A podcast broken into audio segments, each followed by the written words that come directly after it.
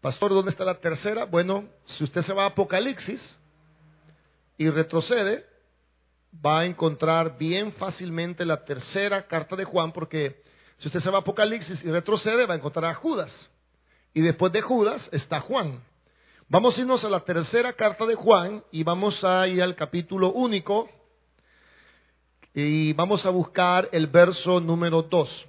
Este es el mensaje que dejamos a la mitad el domingo primero de enero, que se llamaba o se llama El Camino a la Plenitud en este nuevo año. Yo no sé, ¿cuántos vinieron el primero a escuchar la primera parte del sermón? ¿Cuántos vinieron?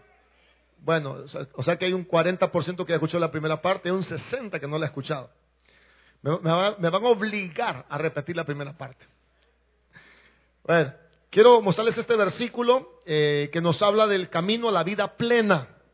Y quiero anticiparles que el camino a la vida plena está, al menos en este versículo, está determinado en cuatro áreas. Vamos a darnos cuenta que la vida plena tiene que ver con las buenas amistades, las buenas decisiones, la buena salud y la buena comunión con Dios. Vamos a darnos cuenta que en este versículo, que es tan pequeño, que para algunos no dice mucho, nos habla de cuatro cosas que necesitamos para la vida plena en este nuevo año. Así que vamos a leerlo, capítulo 1 de 3 de Juan, verso 2. ¿Están listos? Ok, dice, amado, yo deseo que tú seas prosperado en todas las cosas y que tengas salud así como prospera tu alma. Vamos a leer una vez más. Dice, amado, yo deseo que tú seas prosperado en todas las cosas y que tengas salud, así como prospera tu alma. Señor, te damos gracias porque en tus grandes planes y propósitos tú nos has permitido venir a este versículo y volver a meditar en él. Te doy gracias, Señor, por todo el contenido valioso y maravilloso que está en este versículo.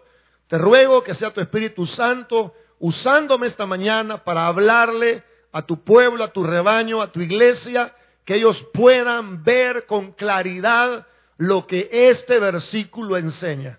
En el nombre de Jesús te lo pedimos. Amén y amén.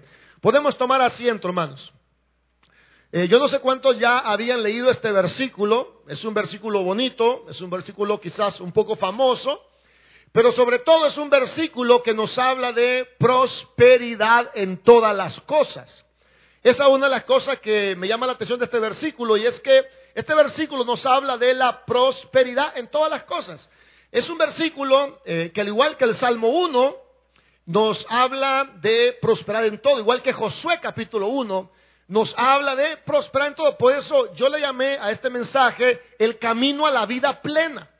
Porque el versículo habla de prosperar en todas las cosas. Ahora, me di cuenta, por la gracia de Dios, me di cuenta que en este versículo que habla de plenitud, hay cuatro cosas que son determinantes, por decirlo de esa manera, para tener una vida plena. Me di cuenta en primer lugar, que este versículo habla de amistades. Aunque usted no lo crea, aunque no parezca, habla de amistades. Lo segundo que habla este versículo es de buenas decisiones. Bueno, las decisiones son importantísimas. Por ejemplo, esta decisión de haber venido hoy parece insignificante, pero esta pequeña decisión puede marcar mucho el rumbo de su vida. Lo que pasa es que la gente menosprecia las pequeñas decisiones y no se dan cuenta que las pequeñas decisiones están marcando el rumbo de sus vidas. Así que este versículo habla de amistades, de decisiones, habla de salud, importante la salud para la vida plena.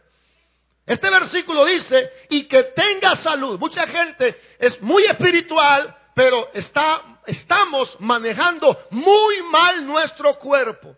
No podemos tener vida plena si no tenemos salud. Enfermos no podemos tener vida plena. Y en cuarto lugar, vamos a hablar de que la vida plena tiene que ver con la buena comunión con Dios. Así como prospera tu alma. Así que hermanos, en estas cuatro áreas creo yo que podemos trabajar este año y tener esa plenitud que el versículo habla. Bueno, entonces vamos a empezar. Quiero que note eh, eh, la primera palabra que está en el verso 2. A ver, ¿qué dice el verso 2 en su primera estrofa, en su primera parte? Dice, amado. ¿Sí? Ahora, ¿qué significa esa palabra amado? Mire, hay muchas interpretaciones, la verdad, pero... Y, y yo sé que este versículo le puede hablar a usted de una manera, a mí de otra, pero de manera general, lo que está diciendo esa palabra amado es, está diciendo querido amigo. Porque recuerde que esto es una carta. Y cuando Juan le escribe a Gallo, le está diciendo querido amigo. Entonces yo veo, hermanos, que para tener esa vida plena, nosotros necesitamos de buenas amistades. Bueno, un paréntesis, si usted no tiene amigos, tiene que conseguir algunos hoy. A ver, a ver, los solitarios, los llaneros solitarios. Bueno, no hemos sido llamados para ser llaneros solitarios. Nosotros somos un cuerpo. Y el hígado solo no puede funcionar, necesita el estómago. El estómago necesita el corazón. El corazón necesita el cerebro. Y el cerebro necesita la cabeza. Es decir, todos nos necesitamos a todos. Usted no puede ser un llanero solitario. Note, hermanos, que yo no sé si Juan eh, eh, pudo ver la magnitud de lo que estaba escribiendo, pero lo que Juan está haciendo es escribirle una carta a su amigo Gallo, eso es lo que está haciendo. Lo que estamos leyendo ahora, hermanos, además de ser la palabra de Dios, es una carta de Juan a su amigo Gallo. Así que yo quiero decirle algo. La vida plena requiere buenas amistades. Alguien me puede decir, pastor, Deme un ejemplo de buenas amistades. Bueno, primer característica de un buen amigo. Esa persona necesita haber conocido a Jesús como su Señor y Salvador. Porque Juan y Gallo eran cristianos. Amén. Ahora, segunda cosa, las buenas amistades, hermanos, son aquellas que desean lo mejor para nuestra vida. ¿Qué le está deseando Juan a Gallo? ¿Qué le está deseando? Oh amado, yo deseo, ¿el qué? Que sea prosperado, ¿en qué? En todas las cosas. Y que tenga salud, así como prospera. Así que una buena amistad, número uno, es cristiana. Número dos, es aquella persona que le desea lo mejor a usted. En tercer lugar, es una persona que lo anima a seguir en la verdad. Quiero que vea el verso 4, por favor. Miren lo que el apóstol Juan le escribe en el verso 4. Dice, no tengo yo mayor gozo que este, que el oír que mis hijos andan en qué. ¿Qué está haciendo un buen amigo? Un buen amigo te anima a ti a seguir en la verdad. Un buen amigo jamás lo saca de la iglesia. Un buen amigo jamás lo saca del ministerio. Un buen amigo jamás lo va a apartar de Dios. Un buen amigo siempre lo va a animar a seguir en los caminos del Señor. Ah, oh, yo tengo gozo cuando oigo que tú caminas en la verdad. Otra característica, hermanos, de los buenos amigos es que nos exhorta a seguir adelante en el camino de Dios. Vea conmigo el verso 5 al 8. Amado, dice, fielmente te conduces cuando prestas algún servicio a los hermanos, especialmente a los desconocidos, los cuales han dado ante la iglesia testimonio de tu amor.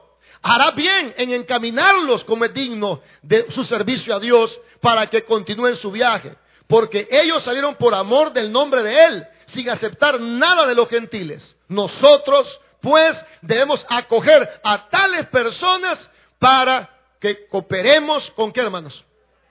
Un buen amigo, hermanos, nos va a animar a seguir siendo fieles al Señor. Note el verso 4 que dice, oh, te conduces fielmente. Juan le está animando a Gallo a que se conduzca fielmente.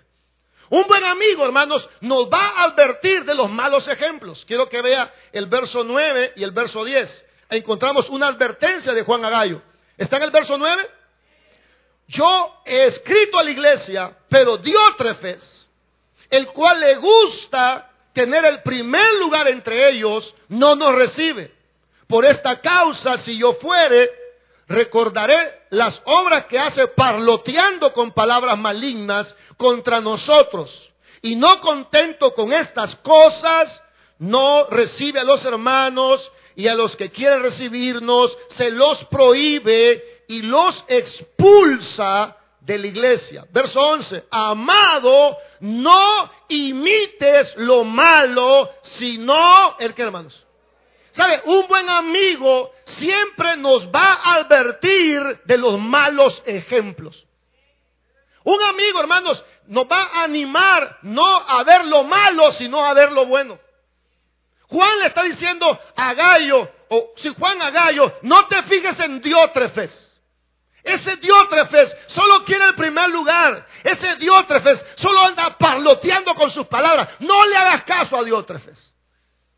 Muchas veces los amigos, hermanos, no sabemos esto, pero tenemos que saberlo. Los amigos estamos para animar a los buenos ejemplos, no a los malos ejemplos.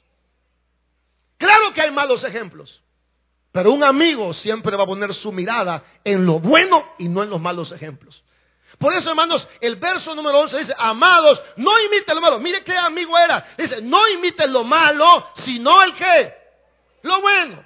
Verso 11, segunda parte. El que hace lo bueno es de Dios, pero el que hace lo malo no ha visto a Dios. Hermanos, un amigo es aquel que siempre lo anima a hacer las cosas bien a usted.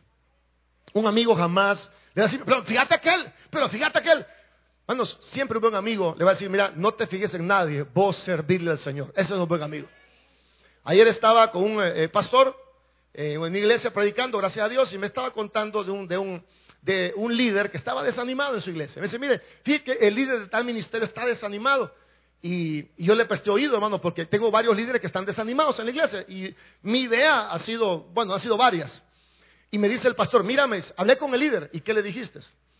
Le dije, mira, líder, porque, porque, no, ah, porque una cosa que él dice, eh, vayamos y él no va, el líder no va, porque el líder tiene que estar el primero que esté, hermano, para empezar. Mira, le dice, pero vos no venías a los cultos. Es que la gente, mira que la gente no apoya. Y el pastor le dijo, mira, no te fijes en la gente, le dijo. Fíjate en vos, le dijo. Mira, le dijo, de, yo veo los sobres de diezmo, le dijo el pastor, y tus sobres yo nunca los veo, le dijo. Si querés corregir algo, empezá a corregirte vos. A ver, ¿a cuánto le cae mal ese consejo? Pero ese es el consejo de un amigo. Sí, porque el que no es amigo, sí, tienes razón. La gente le la gana, perezosa, no te merecen. Pero el amigo, hermanos, siempre nos pone la mirada en lo mejor y no en lo peor. Hermanos, esos consejos caen mal, porque usted quiere que lo solapen. Sí, vos tenés razón, mi niño. Nadie te quiere, nadie te aprecia. No, pero un amigo te dice, mira, deja de fijarte en la gente y fijarte en tu propia vida. Ese es el consejo de un verdadero amigo. Esos son los amigos, los que dicen la verdad. Los que nos dicen lo que no queremos escuchar. Y la vida plena requiere amigos. Por eso, uno de sus mejores amigos debe ser su esposa. Porque su esposa siempre le dice lo que usted no quiere oír. A ver, ningún esposo me ha pagado por esto, pero recibo ofrendas. Todos los, los amigos, no, dale, dale, dale. Y la esposa se me no le des. Vos estás en contra de mí, vos no me querés, no me apoyás, no sos la idónea. Apártate de mí, Satanás. Amén. Hermanos, necesitamos buenos amigos. Juan era amigo de Gallo. ¿Estamos claros hasta ahí?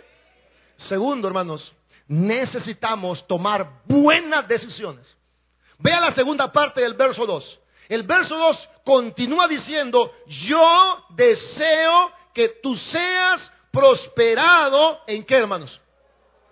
Ok, ¿qué? Escucha esto, esto suena bonito, pero ¿qué, ¿qué requiere que yo prospere en todas las cosas? Bueno, Quiero decirle, hermanos, que para empezar, que prosperidad en todas las cosas no significa que usted sea la segunda persona más millonaria del mundo. La palabra prosperidad significa que todo lo que usted haga le salga bien. Eso es prosperidad. Por ejemplo, si usted echa pupusas y las echa bien, usted está prosperando en la echada de pupusas. Porque cuando la pupusa es buena, la gente regresa, hermanos.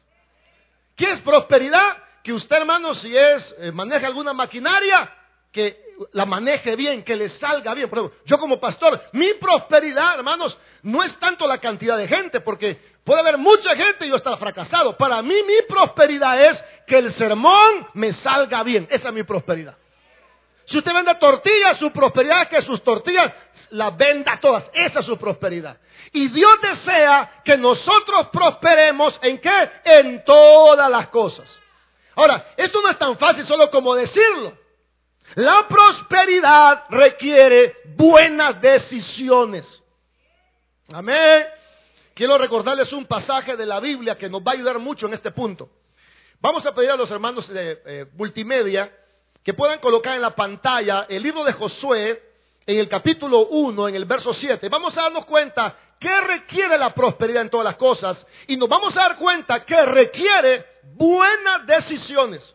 Josué capítulo 1, verso 7 dice, solamente esfuérzate y sé muy valiente. A ver, ¿qué dice? Para cuidar de hacer conforme a toda la ley que mi siervo Moisés te mandó. No te apartes de ella ni a diestra ni a siniestra. ¿Para que qué? Para que seas prosperado en qué? En todas. Ahora, ¿qué requiere prosperidad? La prosperidad requiere buenas decisiones. Hermanos, le voy a pedir un favor, no menosprecie las pequeñas decisiones. Las pequeñas decisiones son las que están marcando el rumbo de su vida. Muchas veces cuando hay problemas en los matrimonios, por ejemplo, eh, la gente piensa en separarse. Pero siempre hay una persona que se mantiene. Y esa pequeña decisión, hermano, marca la prosperidad en un futuro más adelante. Muchas veces la gente está estudiando y dice, ah, no quiero estudiar, ya no quiero estudiar, pero, pero de repente se mantiene estudiando. Esa decisión marcó el rumbo de toda su vida. Hermano, yo quiero que decirle algo, sus decisiones están marcando el destino de su vida. El día que usted decide leer la Biblia, usted está marcando su destino. El día que usted decide orar, usted está marcando su destino. El día que usted decide estar en la iglesia, usted está marcando el destino. Porque el destino se marca a través de pequeñas decisiones.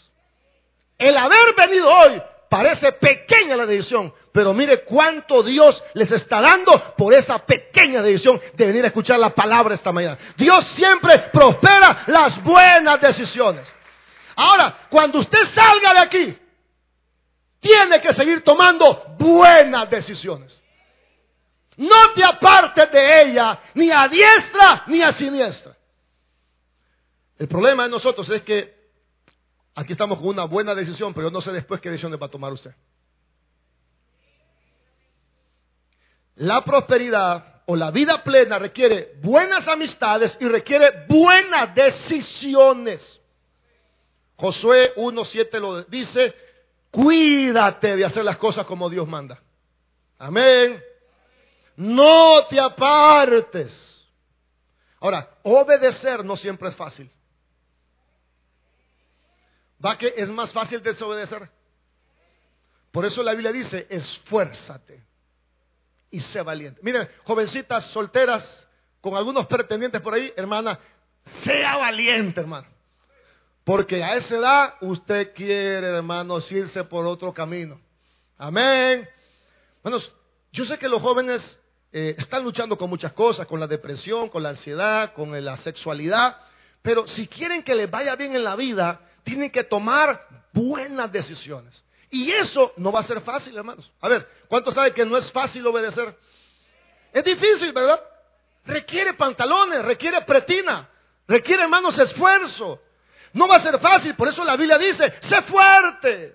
Hermanos, no hay tentación que no sea humana y fiel es Dios que no nos va a dejar ser tentados más de lo que podamos soportar, porque juntamente con la prueba Dios nos dará la salida para que podamos resistir. Eso dice la palabra de Dios.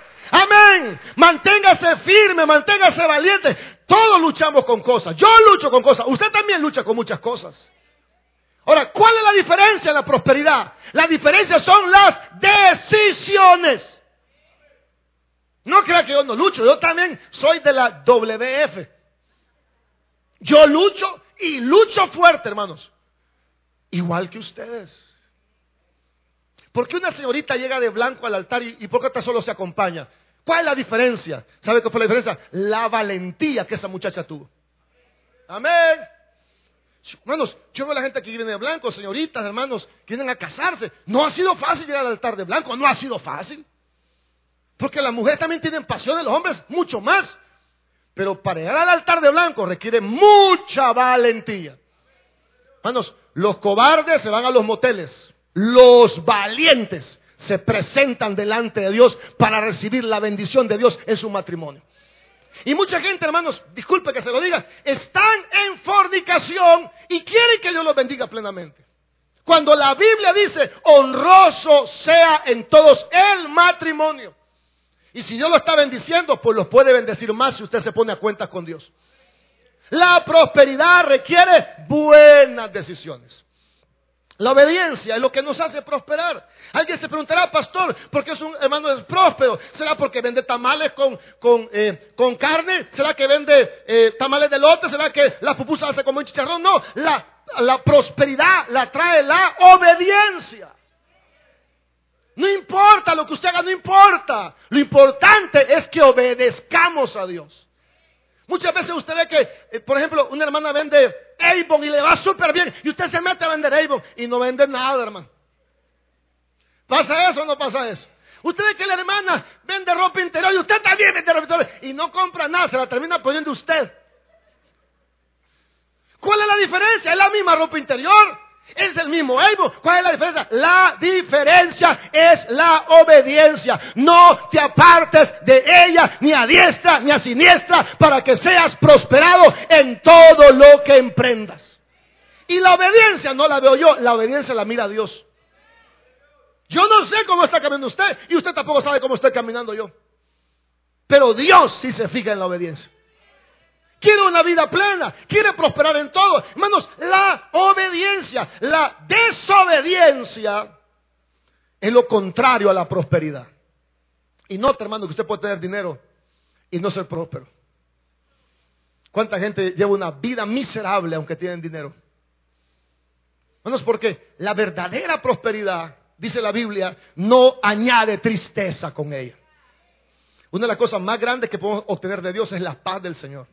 Estar tranquilos, hermano. Es una bendición que no se compra con dinero, sino que se compra con obediencia.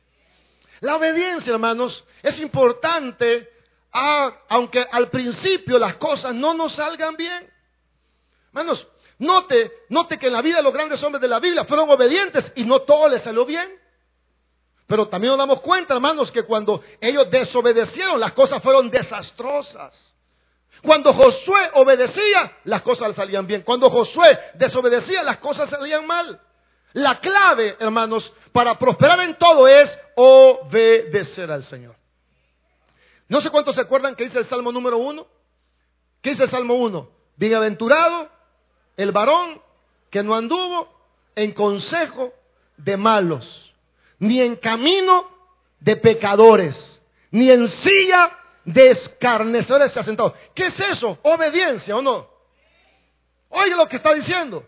Bendito el varón que no anduvo en consejo de malos, ni en camino de pecadores, ni en silla de escarnecedores. ¿Qué es eso? Obediencia.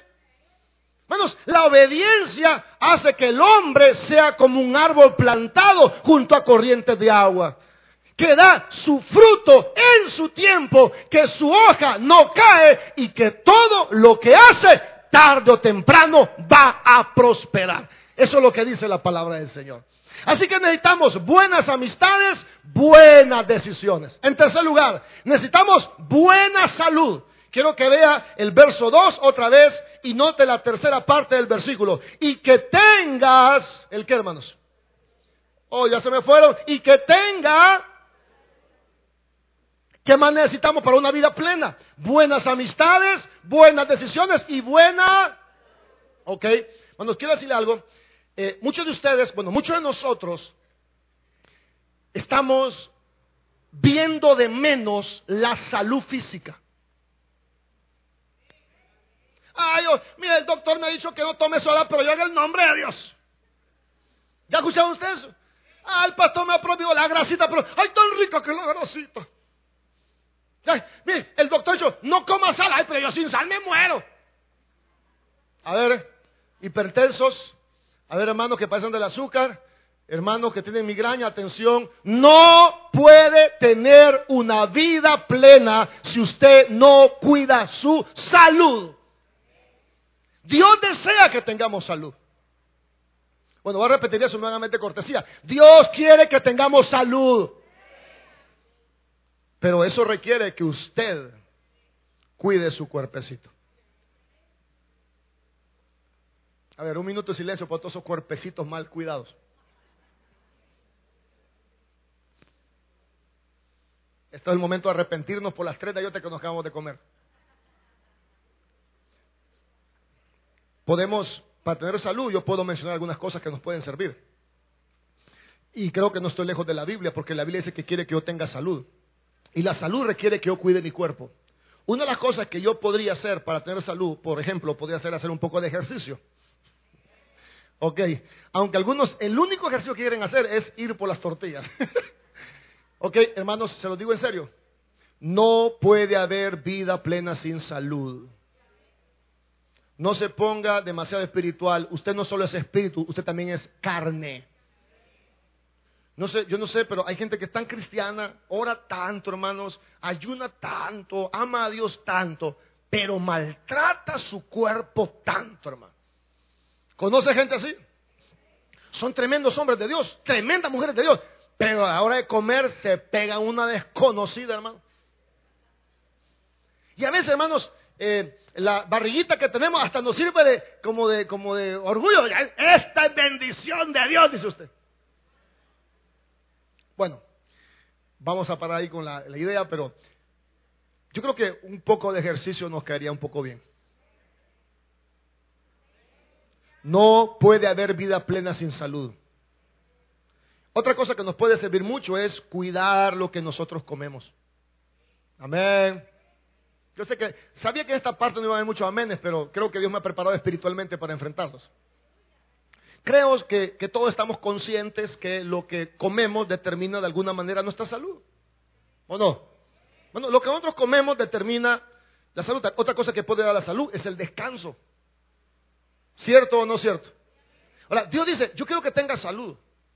Es decir, la vida plena requiere salud y eso requiere que usted cuide su cuerpo. Y básicamente lo que la Biblia está diciendo es que nosotros tenemos que cuidar el cuerpo, lo podemos cuidar con ejercicio, con nuestra dieta, con descanso. Eh, hermanos, ir al médico, si usted está enfermo, ir al médico no es nada malo. Quiero mostrarles un versículo que para mí, hermanos, me ha maravillado y me ha dejado muy clara muchas cosas. Quiero mostrárselo, más que que lo busque, quiero mostrárselos. El Evangelio de Mateo, capítulo 9, verso 12.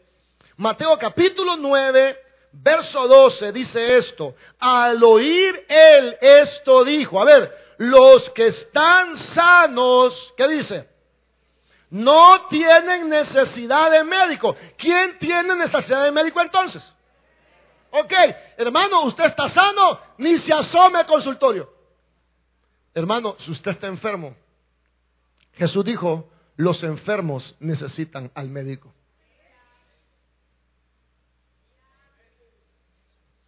usted está sano, ni se asome al médico.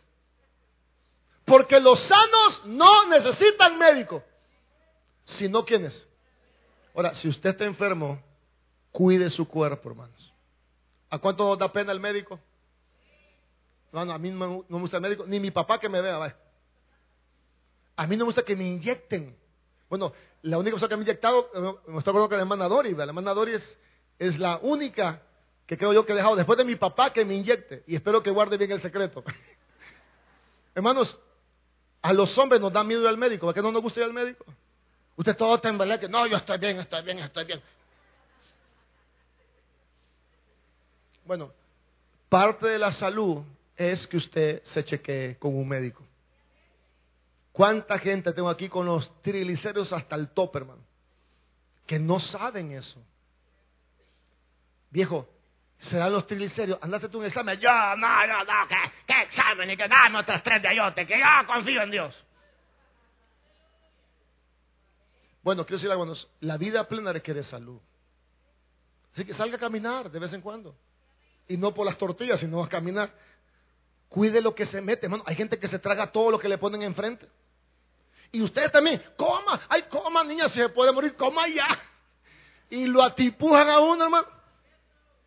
Y solo eso va a comer. Aquí está otro pan con pollo. ¿Pasa eso o no pasa eso? Bueno, yo quiero decir algo. Tenga los pantalones de decirle, démelo para llevar. no, tenga los pantalones de decirle, no me lo voy a comer. Ay, usted, hermana, no, ya comí. Ay, coma otro poquito más. No, hermano, coma. Ay, usted tan arico, coma. Bueno, yo quiero vida plena. Así que hermano, les anticipo, si invitan a comer, voy a comer hasta donde yo crea que debo de comer. Los grandes pedazos de comida, los grandes vasos de soda. Tome, trague, pastor, trague. Y sabe, hermano, un pastor enfermo no les puede servir tan bien como un pastor saludable. Coma pan dulce, está bien, pero no coma demasiado, hermano. Hay gente que se acaba la caja. Hasta de lujo, yo me como dos dólares de pan francés, como que, como que, ah, y eso no es nada, yo tres, y como que competencia la cosa. Hay gente que es muy espiritual, pero toma soda todos los días. No puede haber vida plena sin salud. Los, los sanos no necesitan médicos, sino los enfermos. Muchos cristianos que están aquí esta mañana no le estamos prestando atención a la salud. Muchos cristianos son fuertes espiritualmente, son santos en su manera de vivir, tienen buenas amistades, pero no cuidan su salud. Y no hay vida plena sin salud. Usted enfermo no puede estar tan bien como saludable. En cuarto lugar, y que tenga salud, dice el verso 2 de 3 de Juan, así como prospera el que hermanos. Ok, en cuarto lugar, la vida plena requiere buena comunión con Dios. ¿Cómo se prospera el alma? ¿Sabe, hermano, que prosperidad del alma significa tener un espíritu fuerte? Eso es prosperidad. Hermanos, la única manera de tener un espíritu fuerte es a través de una buena comunión con Dios. Amén. Ahora, la única manera de tener una buena comunión con Dios es estar arraigados a su palabra. Yo no sé si usted siente cuando usted lee la Biblia, cuando usted oye un sermón, yo no sé, no sé si usted siente como su alma se fortalece. ¿Siente eso? Sí, porque la palabra prospera el alma. Una alma próspera no es un alma con dinero, una alma próspera es una alma fuerte. Y la única manera de tener una alma fuerte es estar arraigados a la palabra de Dios. Muchas personas están débiles esta mañana porque no están arraigados a la palabra de Dios. Cuando hablo de arraigado, estoy hablando de que necesitamos meditar en su palabra todos los días de nuestra vida. Les voy a dar un secreto, un tips, no sé cómo llamarle, que el Señor trajo a mi mente y que me ha dejado a mí impactado. yo siempre había leído aquel versículo que dice, eh, a la verdad el espíritu está dispuesto, pero la carne es débil. ya han escuchado ese versículo, ¿verdad? Bueno, un día Dios me hizo ver algo que no había visto. Y es esto, que yo puedo estar lleno de buenas intenciones. Voy a hablar de mí. Yo puedo estar lleno de buenas intenciones, pero yo puedo caer en los pecados más bajos si yo no cuido mi comunión con Dios. Porque aunque soy un predicador y tengo un espíritu lleno de buenos deseos, debo saber que mi carne es débil. Muchos de ustedes están dejándose engañar por ustedes mismos. Dice, yo no necesito orar, yo no necesito leer la Biblia, yo no soy fanático, yo con un culto me basta. Y no se está dando cuenta que más fuerte que su espíritu y sus buenas intenciones es su carne. Por eso Jesús dijo, velad y orad para que no entréis en tentación, porque a la verdad tu espíritu es bueno y noble, pero tu carne es fuerte. Perdón, porque la carne es débil. Y corríjanme, hermano, si me equivoco. ¿Qué, tal si un día, un día digo, y todos vamos al infierno, hermano? Y usted, amén, va a decir usted. A la verdad, el espíritu está dispuesto, pero la carne es, es débil. ¿Qué significa eso? Que cualquiera que estamos aquí, si se descuida, puede caer en los peores pecados que usted jamás imaginó. Y usted puede decir, no, pastor, yo no, yo amo a Dios, yo le sirvo a Dios, yo jamás. Eso dijo Pedro. Porque las buenas intenciones en el Evangelio no bastan. Necesitamos estar arraigados día y noche a la palabra de Dios para que nuestro espíritu esté fuerte. Pedro dijo, aunque me maten, yo no te negaré. Y todos sabemos lo que sucedió, ¿verdad? Así que usted es una gente con grandes intenciones. Pero si usted, se descuida, puede caer los pecados más bajos que jamás pensó caer. Porque el espíritu está dispuesto. Pero no sea ingenuo, por no decirle no sea tonto. Su carne es débil. Necesita un espíritu fuerte para gobernar su carne. ¿Cómo logro ese espíritu fuerte? Bueno, el Salmo capítulo 1, verso 2 dice, sino que en la ley de Jehová está su delicia y en su ley medita. Josué capítulo 1, verso 8 dice, nunca se apartará de tu boca este libro de la ley. El Salmo 1, 3 dice, será como árbol plantado junto a corrientes de agua. Esa es la, fortaleza que viene de parte de Dios, que da su fruto en su tiempo. Bueno, no podemos tener un espíritu fuerte si no tenemos una comunión con Dios. Hello. Hermanos, por lo que más quiera, no se confíe de usted mismo. Nadie es suficiente fuerte, suficientemente fuerte para el pecado. El único que puede vencer el pecado es el Señor. Y solo a través del Señor podemos vencer los pecados. Si queremos una vida plena, necesitamos una alma próspera. Es decir, necesitamos una buena comunión con el Señor. Necesitamos, hermanos, entonces estar arraigados a la palabra de Dios constantemente. Eso implica también estar buscando constantemente la dirección del Espíritu Santo. Amén. Eso me pasó hoy por la mañana. Quiero, quiero contarles algo. Hoy en la mañana yo debía haber empezado la serie Lo que caracteriza al hombre y la mujer de Dios, porque eso fue mi, mi propuesta para este primer domingo, segundo domingo del año. Y tenía el sermón ya hecho, pero me picaba el corazón, las patas y todo lo demás por predicar Hebreos 6. Y dije yo, Señor, pero yo ya dije, yo ya dije que voy a predicar lo que distingue al hombre y mujer de Dios. Y la iglesia sabe que voy a predicar eso. Así que yo voy a predicar lo que distingue a la mujer de Dios o al hombre de Dios. Pero hermano, tenía una corazonada. Hebreos capítulo 6, Hebreos capítulo 6, hablar de no ser perezoso, de no bajar la guardia. Hermanos, y estaba cinco minutos antes, hermano, me puse de rodillas en la silla, Señor, ¿qué hago? ¿Qué hago, Señor? Pero no dejé que Dios me contestara. Señor, perdóname, yo voy a predicar lo que distingue a la mujer de Dios. Porque eso es lo que voy a predicar y eso voy a predicar. Pero algo adentro, no, no sea dundo. Hebreos 6, Hebreos 6, Hebreos 6, Hebreos 6. Predicar de no bajar la guardia, predicar de no ser perezoso, predicar de estar siempre dispuesto. Y cuando me paré aquí, lo que prediqué fue lo que Dios puso en mi corazón. Esa es la vida, hermanos, arraigada a la dirección del Espíritu Santo. El Señor sabe mejor que nosotros las decisiones que tenemos que tomar.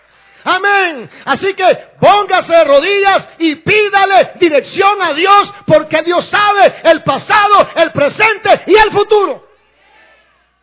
Necesitamos una buena comunión con Dios. así como prospera tu alma. Si este año usted sigue de manera independiente, si sigue haciendo las cosas a su manera, si vive ignorando a Dios, este año no será un año pleno. La plenitud requiere prosperar también en el alma. Y eso requiere un arraigo a la palabra de Dios. Eso requiere la búsqueda de la dirección del Espíritu Santo. El Espíritu Santo no solo es un nombre en la Biblia, el Espíritu Santo es una persona que está dispuesta a hablarle a aquel que le presta oídos para escuchar. Por eso la Biblia dice, el que tenga oídos, oiga lo que el Espíritu dice a la iglesia. Si usted no tiene oídos, si está muy compenetrado en usted mismo, hermano, le amamos y le bendecimos. Pero la vida plena requiere una buena comunión con Dios. Eso requiere un arraigo a la palabra de Dios, la comunión con el Espíritu Santo. Eso requiere también perdonar. No puede haber plenitud si no hay perdón. Y de eso ya hablé bastante en Mateo capítulo 18 en la serie del perdón. No puede haber plenitud en el alma si no hay perdón. Amén. Bueno, hermanos, creo que los, los caminos están trazados ya. Las buenas amistades, las buenas decisiones, la buena salud y la buena comunión con Dios. Creo que ahí puedo encerrar yo lo que nos va a conducir a una vida plena en este año. Así que le pedir un favor. Cuide sus amistades. No todos son amigos. Los amigos se pueden contar con los dedos de la mano y aún sobran dedos. Segundo, cuide sus decisiones. Lo que hoy parece algo tonto, mañana esa decisión puede marcar la diferencia. Cuide, hermano, su salud, por favor. A muchos les da risa lo de la salud, vea. Pero no es risible, hermanos, amanecer con mareo que usted no se puede levantar porque anda la presión alta, los triglicéridos o el colesterol alto. No, es risa eso. Cuando le sale una llaga y no se la pueden curar porque tiene problemas de azúcar, eso no es, no es risible. Y todo eso está en nuestras manos. Ya no ponga los tres pesos de pan dulce en la mesa, hermano. Si los pone enfrente, se los va a terminar comiendo. Deshágase de la comida chatarra. Coma más pepinos, hermano. Coma lechuga, rábanos, cebollas, zanahorias, ¿qué más? Papas también se puede. ya deje la soda, la semita, las de chicharrón, deje los chicharrones. Ay, me encantan los chicharrones. Y en cuarto lugar, tengo una comunión fuerte con Dios. Cuando usted tiene un arraigo a la palabra de Dios, busca la dirección del Espíritu Santo, hermanos, este año será uno de los mejores años. ¿Por qué razón? Porque Dios, no Juan, Dios desea que prosperemos en todas las cosas y que tengamos salud, así como prospera nuestra alma. Démosle un fuerte aplauso al Señor. Amén. Vamos a cerrar nuestros ojitos. Voy a conectarme aquí al Bluetooth, por favor. Quiero que cierre sus ojos un momento y que podamos